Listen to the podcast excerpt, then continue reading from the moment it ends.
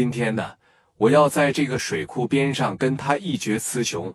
今天我一个阿 Sir 也没带，我就这十五个兄弟，你问问他敢不敢来？他敢不敢来那是他的事，我只负责打个电话，行吧？聂磊把这五连发的一收回来，他说话情商很高的，和聂磊说说话的时候，包括谈判的时候，你一定要动脑筋，要不然呢，你真容易挨揍。因为聂磊说话只说上半句，他不说下半句，你字个误不明白，就俩字啊挨揍。你负责给他打电话，你不知道他来不来是吧？我教你个办法，你告诉他一声，我今天没带枪，我就七八个兄弟，你让他来啊。还有他要是不出来的情况下呢，想办法把他激出来，知道啥意思吗？回答的有点慢啊，我给打电话。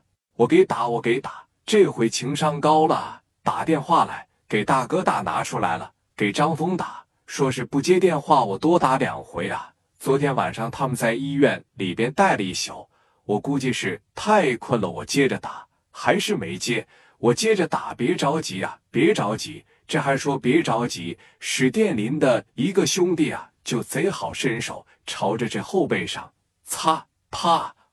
当时的脑袋当就干桌子上了，这哥俩是真让聂磊打怕了。接着打，来来来，先别打他，别打他，来打电话，打电话给于飞都打哭了。三十六了，那再好赖不济，在即末路上也是有一号的，真给打哭了，让个二十三岁小孩给打哭了。昨天晚上刚砍完我，上医院吊的针。今天还得过来守着水库，说怕有偷鱼的，又挨了一刀，这太难了。我打电话，别打了，行不行啊？真让你打怕了，磊哥，别打了，行不行啊？这边电话就再次拨过去，可能是砍了这一刀吧，是砍在了兄弟的身上，是疼在了大哥的心里边。大哥这回给疼醒了，哎，把这大哥大姨摸过来啊，嗯，刚睡着了，打什么电话？峰哥。你这么的啊，聂磊他欺人太甚了。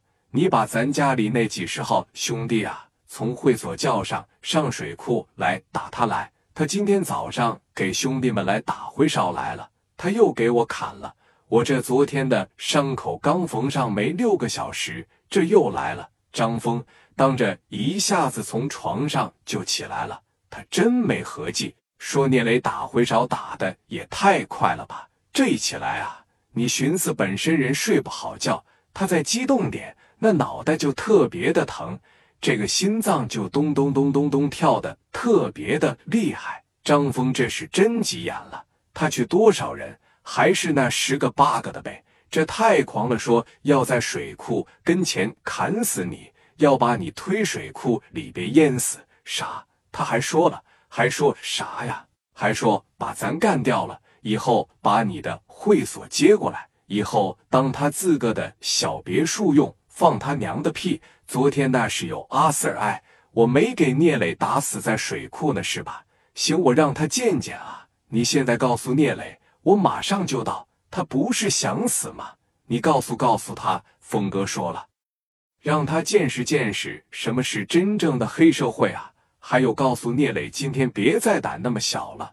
我不怕王国志告诉他，给电话，啪的一撂下，俩司机当时一听屋里边吵吵起来了，咋的了？这是当时这边就进去了，咋的了？峰哥，把我家伙是带上啊！聂磊又去打回烧去了，从这个会所里边把兄弟叫上啊，往水库那边去，告诉兄弟们，今天谁下手也别给我留情，别像昨天这似的啊，瞅着几个小孩舍不得打。今天给我蹦嗷嗷蹦，他还剩那十个八个，把兄弟们全给我叫上，把赌场的兄弟也叫上，快点的，我闷死他！我今天这刚一说闷死他，这边兄弟就开始打电话，喂，抓紧时间上水库过去，快点的啊！我和峰哥现在马上过去，趴着一撂去，你下去把车开来，我伺候峰哥穿上衣服，有个保镖。从这个屋里边一下来，来到大门口，把门的一打开，把车从旁边车库里边开出来，往门口这一停，打着火把空调打开，在这等着大哥。楼上张峰啊，把这小家伙是往后边这边，就一边穿衣服一边别家伙事，说来就啥呀？我见着聂磊，今天我高低打死他。昨天那是他命好，你看今天的，给这小皮外套一穿上，从楼上嘎嘎就开始往下走，后边有个司机给夹着包。这边啊，蒋元史殿林看着了，行了，一个司机在车上，这二对二，我更不怕你了。你可别忘了，那史殿林体格真大呀，那大拳头跟个沙包一样，眼瞅着你就能听着啊，快点，快点的，快点的。这边说，你看，司机一听这也下来了，从主驾驶上一下来，来到那边，把后边门的一打开，这种劲的时候，蒋元和史殿林俩人就说了一个字：干。这一说干，这司机在这给把着门，这边小手势也整好了。史殿林那一刀，啪嚓就过来了。这边啪一，这个直接砍在了这个地方。紧接着啊，史殿林大拳头一转，朝着太阳穴上，擦啪这一拳，基本上这个司机就没啥还手能力了。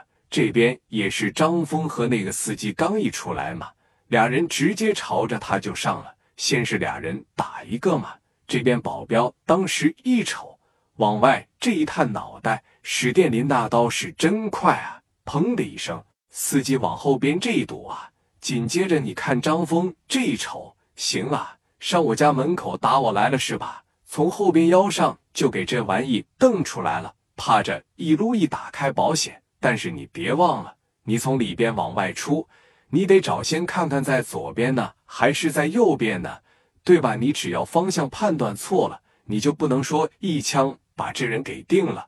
你还不能不出来！他在里边就开始叫嚣：“来俩小兔崽子，你俩进来！来，你俩进来啊！”现在的张峰也明白了，这是跟我玩了一招声东击西啊！来来，你俩进来！只要你俩进来，我只要对对着门口哐的一下子，我就能干没你，我就能给你定这